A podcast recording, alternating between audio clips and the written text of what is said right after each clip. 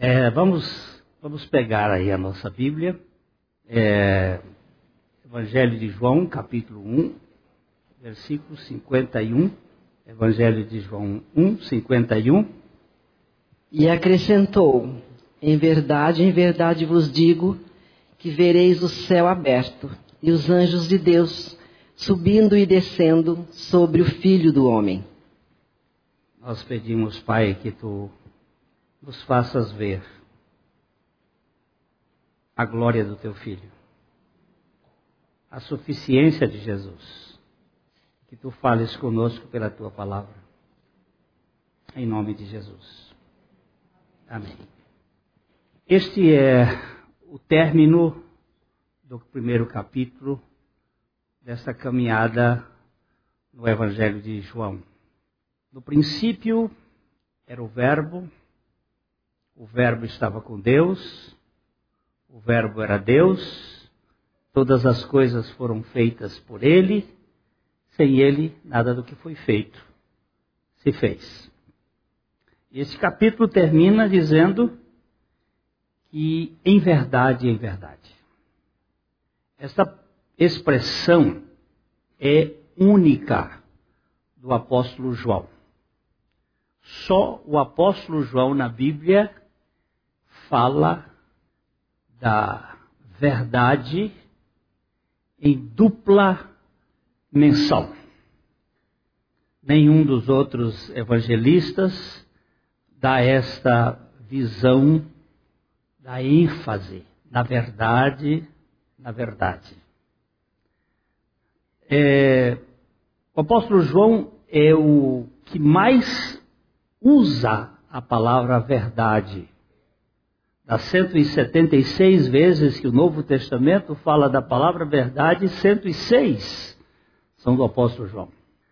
Ele está muito ligado à clareza e à relação da verdade com Jesus Cristo. Vereis o céu aberto e os anjos de Deus subindo e descendo sobre o Filho do Homem. Na reunião passada à noite, nós vimos cinco vezes em que o céu esteve aberto para revelar a messianidade de Jesus. Jesus como Cristo, como Deus.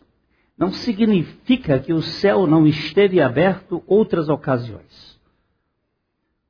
Houve lá no profeta Ezequiel, no capítulo 1, o céu se abriu para trazer revelação do plano de Deus para o mundo e para a, o povo de Deus.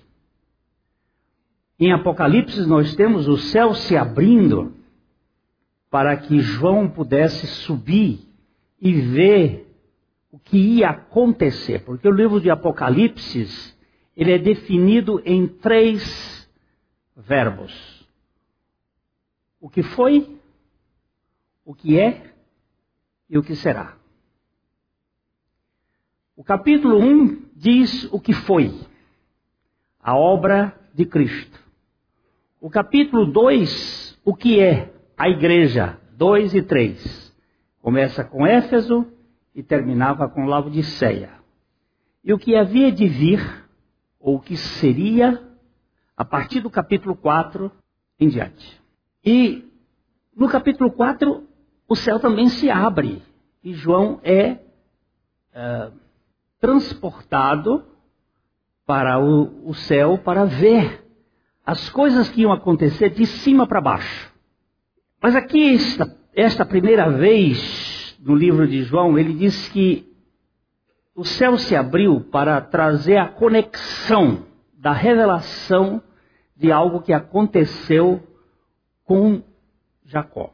Foi aquela visão que Jacó teve quando fugia do seu irmão, porque Jacó, durante a sua vida, ele foi um lutador de ringue com o seu irmão. Eles começaram uma peleja na barriga da mãe. Lá eles já disputavam quem seria o governante da nova ordem. Vocês vão pegar as especialidades da palavra de Deus. Eu hoje à tarde, quando eu vinha para cá, eu estava ouvindo o capítulo 36 de Gênesis e escutando exatamente o projeto de Esaú e da família de Esaú para a governabilidade. E é esta terceira guerra que já estamos em plena vigência entre os judeus e os árabes, que é uma questão de relacionamento. Quem é que manda no mundo? E o Jacó, fugindo do seu irmão, ele tem um sonho.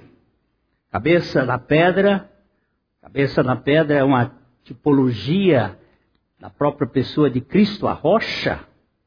E ele viu o céu aberto e os anjos de Deus que subiam e desciam.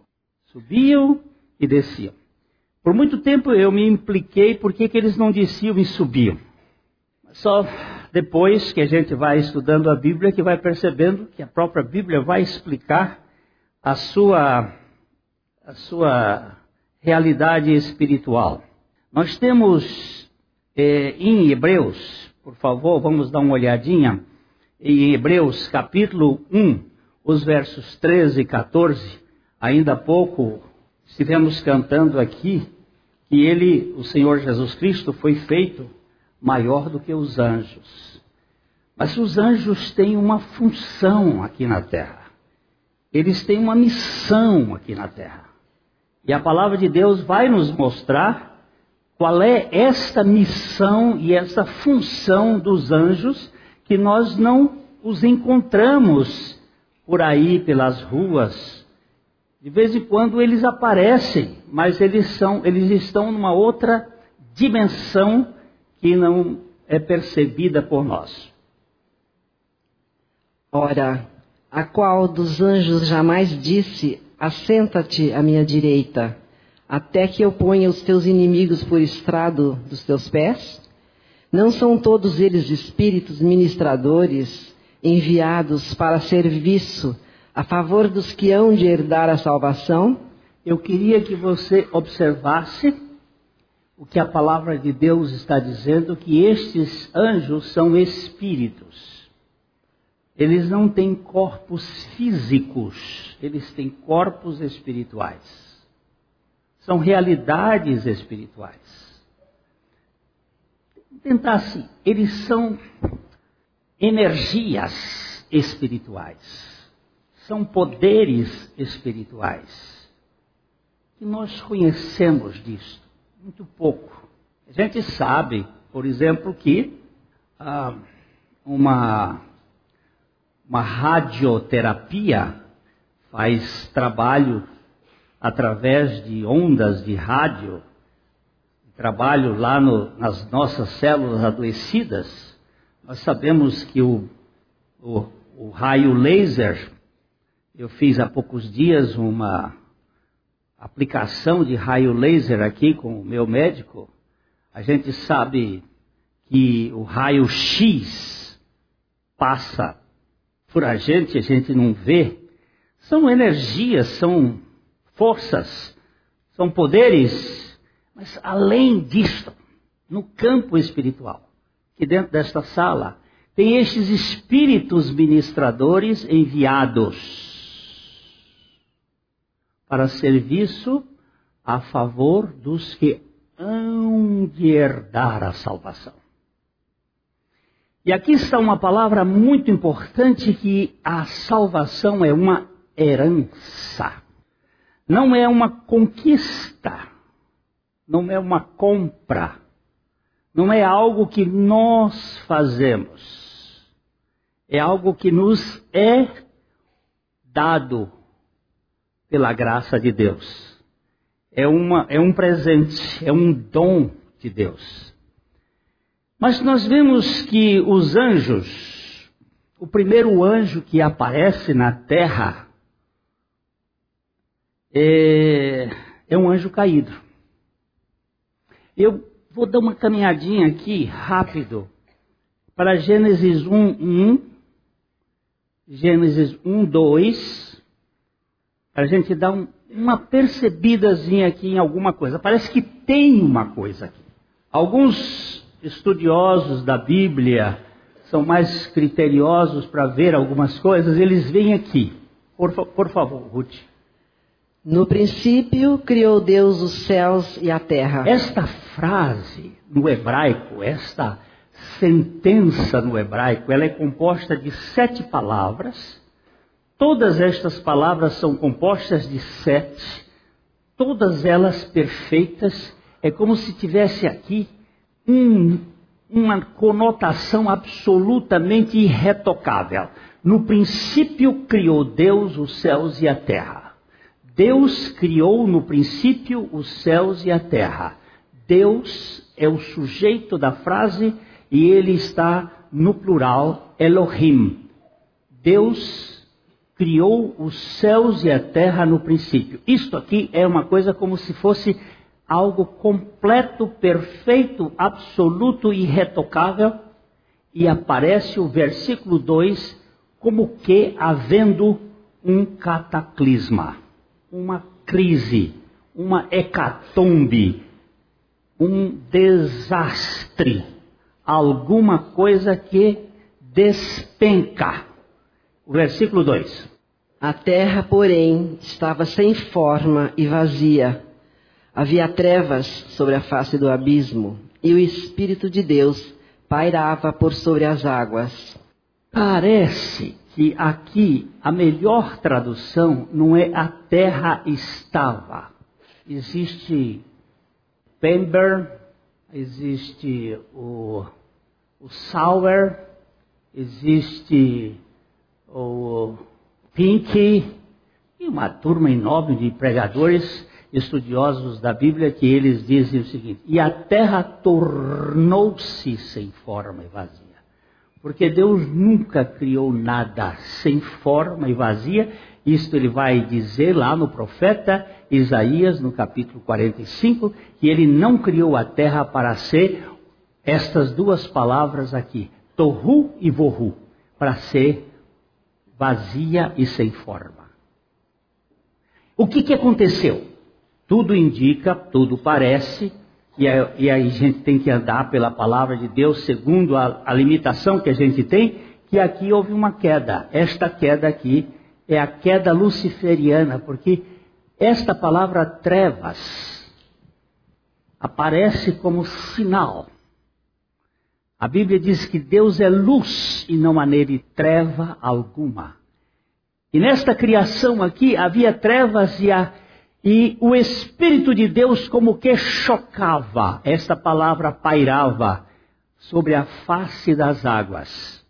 Essa é uma outra versão, um outro entendimento que as águas já aparecem e nós não temos nenhum texto bíblico que diz que as águas foram criadas. E que começa no versículo 3 como que se fosse uma espécie de restauração. Deus dizendo: haja luz e houve luz. Isto aqui é para tentar explicar como é que os anjos já começaram aqui é, trabalhando para aqueles que hão de herdar a salvação? Porque Deus, sendo onisciente, ele não foi apanhado em nenhum incidente de percurso na história, nada aconteceu aleatoriamente. Eu não sei explicar como, mas ele sabia de tudo. E agora nós vamos para Gênesis 3:1, que aparece um, um anjo vestido de serpente. Como é que eu posso dizer que isto era um anjo? A gente tem que encaixar a Bíblia. A Bíblia tem que ser ela mesma explicar a si mesma. Mas a serpente, mais sagaz que todos os animais selváticos que o Senhor tinha feito, disse à mulher: é assim que Deus disse: Não comereis de toda a árvore do jardim? Você percebe que essa serpente é uma espécie de possessão. Era um animal, quem sabe a palavra serpente aqui, um réptil, um dinossauro, um tiranossauro, réptil, alguma coisa, é algum bicho. E ele estava possuído. E o que, que ele chega aqui fazendo? Qual é a proposta dele para a mulher? Ele chega procurando a coisa mais importante que existe neste mundo. É assim que Deus disse. O que, que Satanás tenta fazer neste mundo? Criar confusão com a palavra de Deus. Aqui nós vemos a primeira vez este anjo, e eu preciso dizer que ele era ele mesmo, porque é, eu preciso de dois textos. Eu preciso de Isaías ah, 14, 12. Isaías 14, 12, 13 e 14, para mostrar a queda dele. Por que, que ele caiu? Ó, como caíste do céu, ó estrela da manhã, ele é chamado de Lúcifer, aquele que é repleto de luz. Como caíste, fi, filho da alva, como foste lançado por terra, tu que debilitavas as nações. Isso aqui é um assunto bem interessante para quem gosta de estudar. Estas nações aqui não são as nações da terra, são as nações celestiais já havia guerra lá em cima. E depois você vai verificar lá no livro de Apocalipse, no capítulo 12, a partir do versículo 7, você vai ver a grande guerra que existe no plano espiritual, assim como hoje, ontem eu fui lá no hospital ver o meu sobrinho, ele está tendo uma guerra bacteriológica contra os antibióticos, sem guerra. É uma guerra que existe dentro do corpo. Você coloca os antibióticos para lutar contra as bactérias, os vírus, e são invisíveis também, mas dentro da química você percebe algumas coisas, mas dentro, aqui no plano espiritual, ele dizia, tu dizias. Tu dizias do teu coração, eu subirei ao céu, acima das estrelas de Deus, exaltarei o meu trono, e no monte da congregação me assentarei, nas extremidades do norte. Subirei acima das mais altas nuvens e serei semelhante ao Altíssimo. Contudo, serás precipitado para o reino dos mortos, no mais profundo do abismo. Até aqui, você está vendo que houve uma queda. Possivelmente esta seja a queda luciferiana que aconteceu no capítulo do versículo 2. Agora nós vamos para o capítulo 28 de Ezequiel, no versículo 13. Vamos olhar do 13, 14, 15, o que, que aconteceu ali, o que, que estava acontecendo ali no jardim do Éden. Estavas no Éden, jardim de Deus. De todas as pedras preciosas te cobrias: o sárdio, o topázio, o diamante, o berilo, o ônix, o jaspe, a safira, o carbúnculo e a esmeralda. De ouro se te fizeram os engastes e os ornamentos. No dia em que foste criado, foram eles preparados. Tu eras querubim da guarda ungido e te estabeleci. Permanecias no Monte Santo de Deus, no brilho das pedras andava. Você se lembra que ele disse que ele queria subir acima do monte de Deus, acima das estrelas de Deus, ou seja, dos outros anjos? Ele não, ele não se aceitava em ser querubim da guarda, ele queria ser maior. O princípio do pecado de Lúcifer não teve tentação, foi autoproduzido. É daí que alguns estudiosos dizem que por isso ele não tem redenção. Porque o pecado surgiu nele mesmo. E nós temos redenção porque o pecado surgiu de fora para dentro. O dele saiu de dentro para fora. Ele, se, ele produziu o próprio, próprio desejo, que é a coisa mais terrível que o pecado faz, eu me comparo com o Duda e eu quero ser maior do que o Duda. Eu quero ser melhor do que ele. Por isso que lavar pé é um troço horrível. A criança não quer lavar o pé nem do pai. É uma coisa horrível lavar pé. A gente quer estar acima da cabeça. E, o mundo está nessa guerra toda, nessa, nesse conflito todo, porque marido, começando dentro de casa, porque o nosso primeiro, primeiro milagre que vai acontecer, que a gente vai entrar nele no domingo que vem, se Deus quiser, o primeiro milagre começa dentro da casa, porque é dentro de uma casa que existe a maior guerra. É o marido querendo mandar na mulher, a mulher querendo mandar no marido, e depois é filho querendo mandar em pai, é pai querendo mandar em filho, e vira uma guerra terrível, em quatro paredes. E dali se multiplica para o bairro, se multiplica para a cidade, se multiplica para o país, se multiplica para as nações e vira isto. Que está na Síria, que está no Afeganistão, que está na Índia, que está não sei mais onde. Porque o ser humano foi inflamado pelo desejo de ser como Deus, que ser maior, que é o desejo satânico. Olha, Tu eras perfeito nos teus caminhos desde o dia em que fostes criado até que se achou iniquidade em ti. E isto veio para a terra, veio para o homem. Então, o primeiro anjo que aparece na Bíblia é o próprio Lúcifer, com a sua, os seus anjos. E depois que o pecado aparece, Deus começa a trabalhar para a libertação, para a proteção da árvore da vida e para o projeto da salvação. Vamos agora para Gênesis 3, 24. Tenho que ser mais conciso nas explicações para a gente poder chegar ao fim.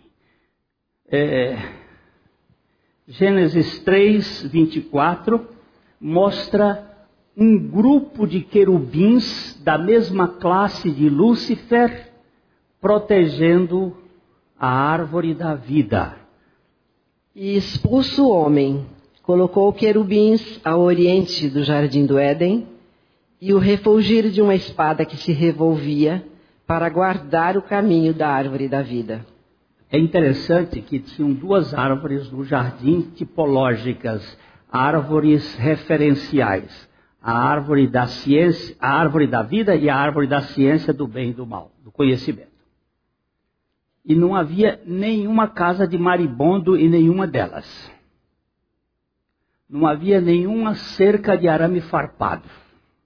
Não havia nenhuma cerca elétrica. Plena liberdade. Mas depois do pecado, a árvore do conhecimento do bem e do mal está protegida. Perdão, a árvore da, da, da vida está protegida. Foi expulso o homem e há um grupo de querubins, está no plural, ao oriente do jardim do Éden, ao refugir da espada que revolvia para guardar o caminho da árvore da vida. Por que, que Deus fez isto? Para que o homem não comesse da árvore da vida e se tornasse um pecador eterno. Agora, o homem precisa conhecer aquele que veio para esmagar a cabeça da serpente. Aí nós temos que voltar para Gênesis 3,15. Gênesis 3,15, que é o evangelho pregado pela primeira vez por Deus, pregado para Satanás. Vamos ler o 14 e o 15, só para a gente ter a noção. Pega o 14. Pega o 14. Então o Senhor Deus disse à serpente: Visto que isto fizeste, maldita és entre todos os animais domésticos, e o és entre todos os animais selváticos. Rastejarás sobre o teu ventre e comerás pó todos os dias da tua vida. Porém, inimizade entre ti e a mulher, entre a tua descendência e o seu descendente este te ferirá a cabeça e tu lhe ferirás o calcanhar. Agora você veja aqui: Deus conversou com a serpente e disse que havia uma maldição sobre ela E essa maldição é que ela iria rastejar e comer pó todos os dias de sua vida. Tudo isto é muito representativo e significativo, porque Lúcifer não come pó, nem cobra come pó. Mas Lúcifer, Lúcifer come pó, porque ele vive comendo a nossa energia. Ele vive botando medo em você para você dar energia para ele. Ele vive botando culpa em você, porque na sua culpa ele se energiza. Ele fica forte. Ele se alimenta de gente que é pó. Quando você e eu passamos uma noite em claro preocupados, nós estamos dando energia para Lúcifer viver. Por isso que a Bíblia diz: lançando sobre ele, é, sobre Jesus, toda a vossa ansiedade, porque ele tem cuidado de vós. Agora, ele disse assim, ó, porém inimizade, isso é o Senhor Deus, Senhor Deus dizendo, porém inimizade entre ti, serpente, e a mulher, entre a tua descendência, a descendência da serpente, da ti, a tua descendência, e o seu descendente, o descendente da mulher. Este, isto é, este descendente da mulher, te ferirá a cabeça e tu, serpente, lhe ferirás o calcanhar. Sexta-feira agora nós estávamos comemorando o dia em que a serpente é, feriu o calcanhar do descendente da mulher, porque o único descendente da mulher foi Jesus. E ele, na cruz, ele esmagou a cabeça da serpente. A morte ficou Jesus e Jesus, na sua morte, matou a morte. Acabou com a força da morte. Este é o caminho que vai nos levar à árvore da vida. Nós vamos por este caminho. A morte de Jesus foi a nossa morte. A ressurreição de Jesus é a nossa vida. E foi, fomos para a árvore da vida. É, agora nós podemos ter acesso mas os anjos foram enviados com o objetivo de guardar e cuidar daqueles que hão de herdar a salvação. E, daí de Gênesis 3, 24, não aparece anjo. Estão querendo botar anjo no capítulo 6, mas não tem anjo ali. É, aí só vai aparecer o anjo do Senhor no capítulo 16 do livro de Gênesis. Quando ele começa a ordenar o processo da salvação, porque o Abraão e a Sara cometeram um equívoco. Qual era o equívoco? Deus disse para Abraão e para que eles, que nele seria uh, viria aquele que seria uma bênção para todas as nações para todas as famílias da terra. Deus havia dito isso no capítulo 12 de Gênesis, que em Abraão Deus iria trazer alguém para que fosse aquele que iria esmagar a cabeça da serpente. Mas a Sara era estéril, ela não tinha condições.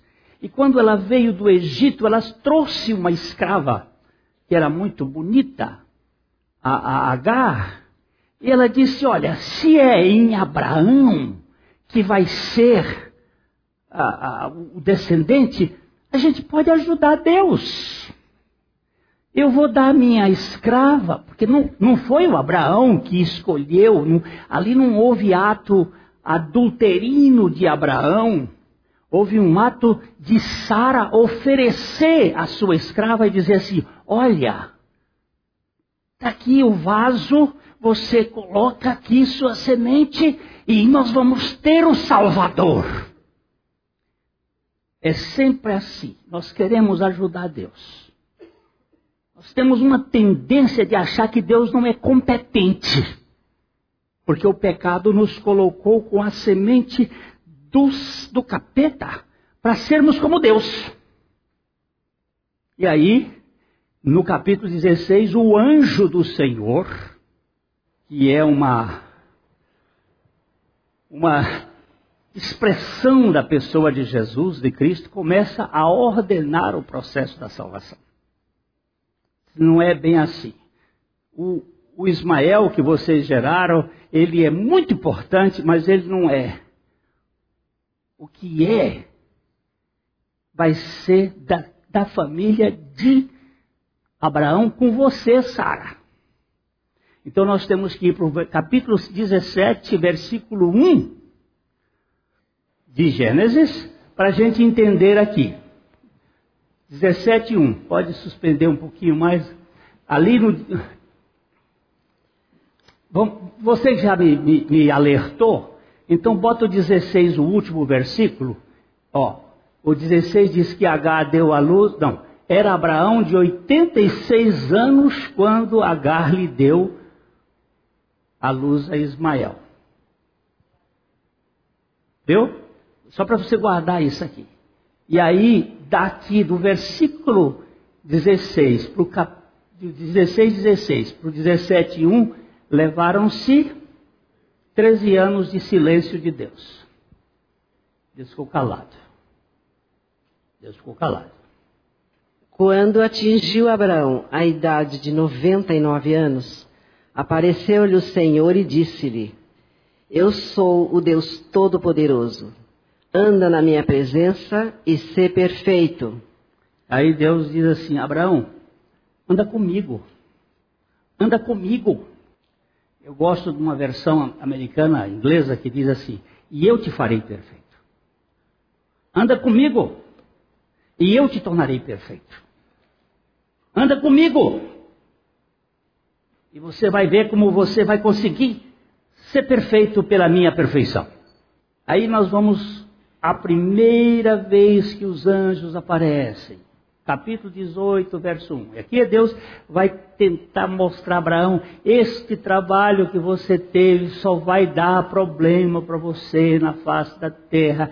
Esse menino que você teve aí com H vai ser um problema que vai ter mas eu sou Deus Todo-Poderoso, sou o Deus que faço as coisas acontecerem.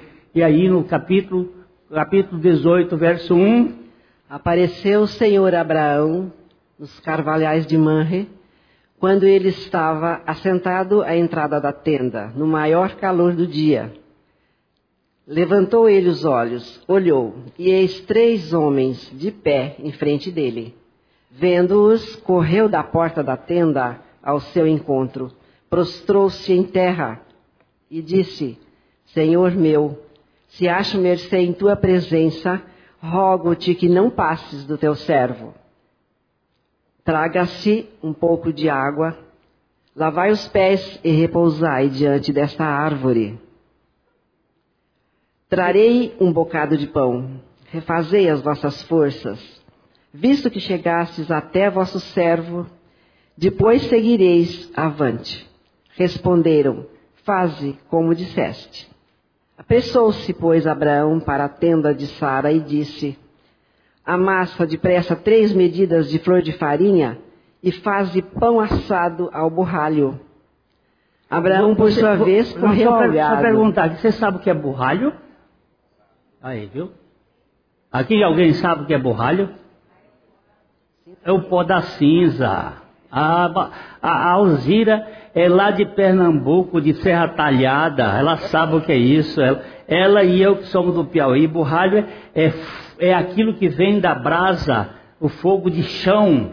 Olha, ele está dizendo, ó, vai depressa, pega três medidas de flor de farinha, não é farinha, essa farinha que, que, que nós comemos aí, farinha branca que dá barriga grande. Não, era flor de farinha é uma muito própria daquele tempo, que é farinha especial, que só tinha 14 cromossomos, agora tem 36. Agora ela faz você crescer a barriga. Aí faz depressa três medidas de flor de farinha, faz um pão assado no borralho. Abraão.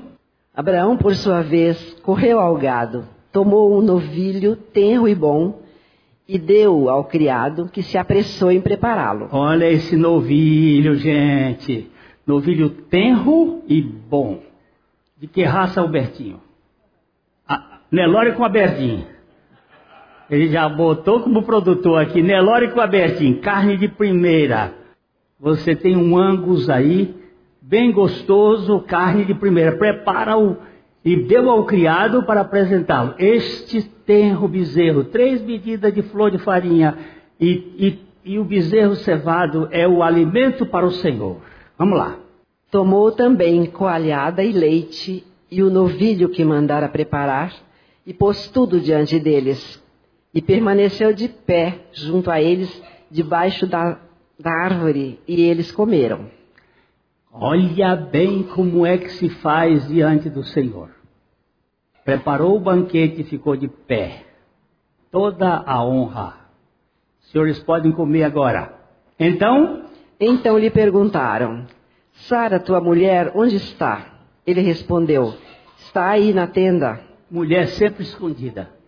Disse um deles: Certamente voltarei a ti daqui a um ano, e Sara, tua mulher, dará à luz um filho. Sara o estava escutando à porta da tenda atrás dele.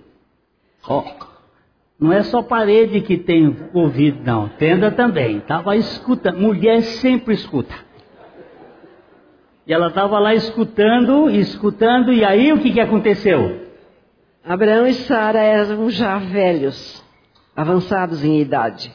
E a Sara já lhe havia cessado o costume das mulheres. Riu-se, pois, Sara, no seu íntimo, dizendo consigo mesma: Depois de velha, e velho também o meu senhor, terei ainda prazer? Uau! Saída, hein? Assanhada! Olha só. Ainda velho, meu marido, e eu velha, ela não disse gerarei filhos, porque ela nunca tinha gerado. O que, que ela foi buscar? Eu quero fazer uma, uma observação aqui. Ela foi dizer prazer, porque sexo tem que fazer três coisas. Gênesis 4:1, sexo tem que trazer conhecimento. Gênesis 4, 2, Gênesis tem, sexo tem que produzir filhos. Gênesis, não, não precisa ir lá, tá, você já foi. coabitou o homem com a sua mulher. Essa palavra coabitou, em outras, é conheceu o homem com a sua mulher. Tem que trazer conhecimento. Depois aqui deu filhos. Tem que produzir filhos. Sexo tem que dar conhecimento, sexo tem que dar filhos, e sexo tem que trazer prazer. Se sexo não trouxer prazer, tem alguma coisa errada e o casamento bicha. E agora eu vou dizer aqui, dentro desse processo. Você que tem problema de ejaculação precoce, procura um médico. Porque muitos adultérios acontecem por causa disso. E você que é fria, procura um médico para esquentar. Porque senão você vai também ser responsável por problemas Aí diz assim, por que, que a gente tem que tratar desses assuntos? Porque é bíblico. Quando não se trata desses assuntos, aí ficam os problemas dentro da igreja, para trazer problema para ouvidores e para os psiquiatras e psicólogos cuidarem. Passemos para frente. Depois do prazer da mulher, o que é que deu?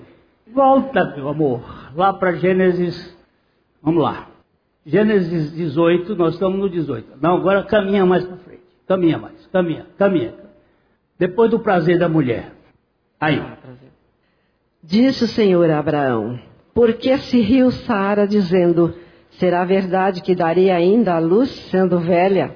Olha, olha onde foi que Deus foi ver o problema. Volta um tiquinho para trás, vem para cá.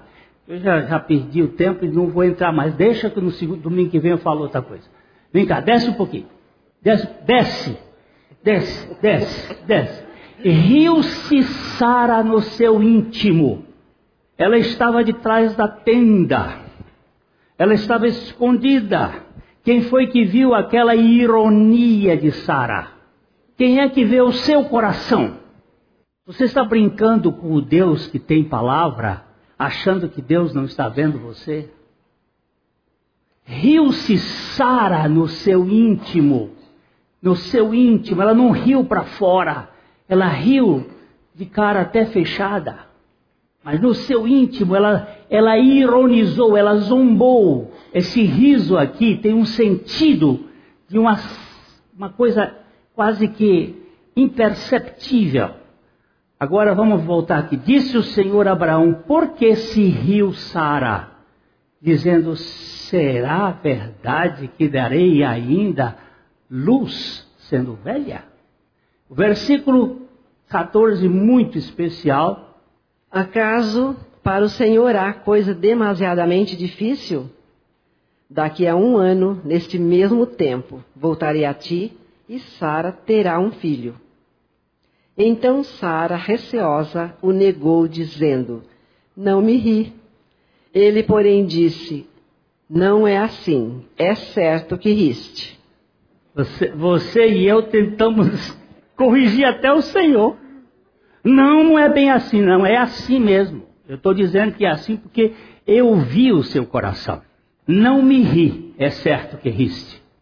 Mas Deus não vai ficar brigando com isso, não.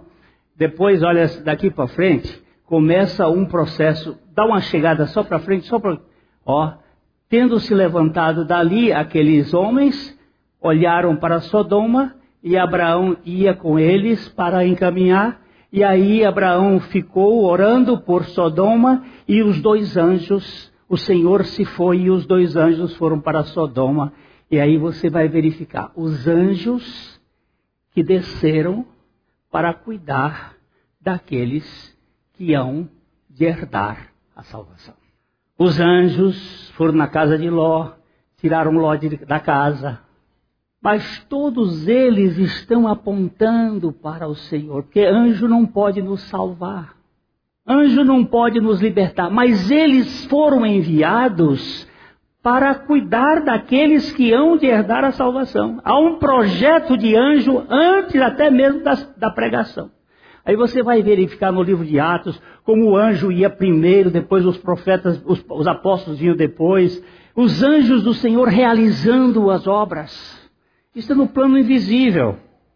A salvação, meus irmãos, é uma herança.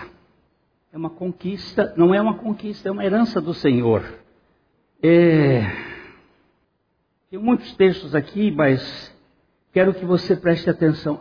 Nós não, não recebemos a salvação porque nós trocamos com Deus o nosso comportamento pela salvação. Não é pelas obras, não é pela justiça própria, não é pelos méritos, pela graça. Deus, Ele faz esta obra. Eu, eu quero pelo menos dois textos antes de. Uh, vamos dar uma olhada em Tito, capítulo 3, os versos 4 a 7. Tito 3, 4 a 7.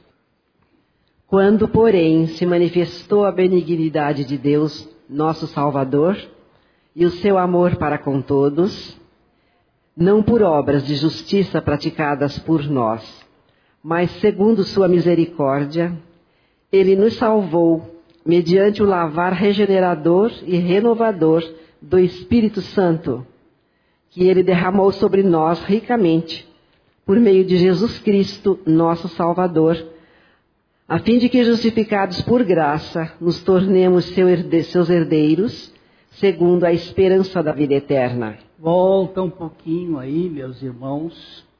Ele diz: Quando, porém, se manifestou a benignidade de Deus. Uma vez eu fui participar de um velório de um homem luz. E naquele velório houve muitas falas. E me colocaram o homem lá no terceiro céu, por causa das suas obras, da sua bondade.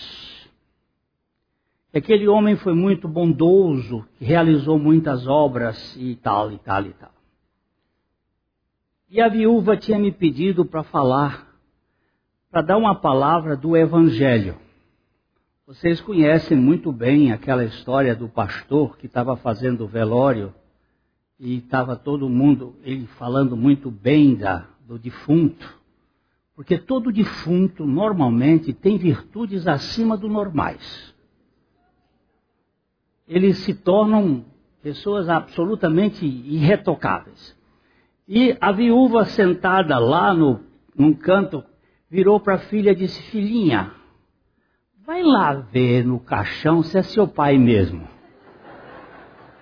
Porque a pessoa fala tão bem, e aí aquela coisa.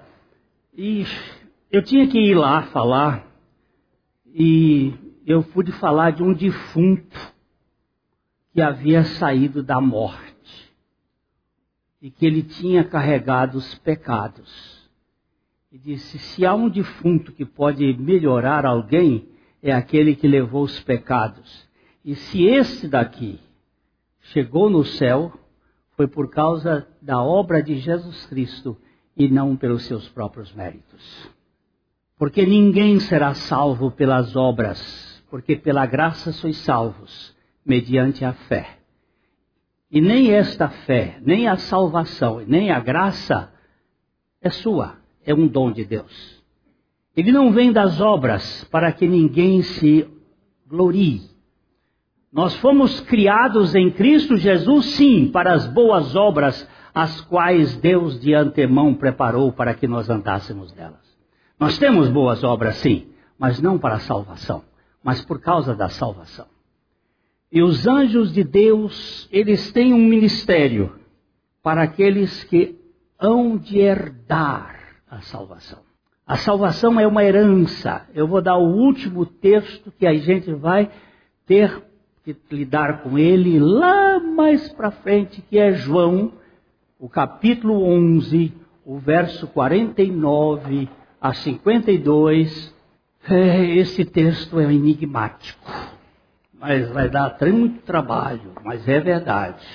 E porque, olha, eu vou só antes dizer assim: Deus fala, Deus fala por qualquer um. Deus fala pela boca de uma jumenta, Deus fala pela asa de uma pomba, Deus fala pelo mover de um peixe, Deus fala por um profeta falso. E Deus fala por um sacerdote corrupto, porque Deus é soberano. E este sumo sacerdote fez uma profecia que requer cuidados para que nós olhemos para ele, para ela.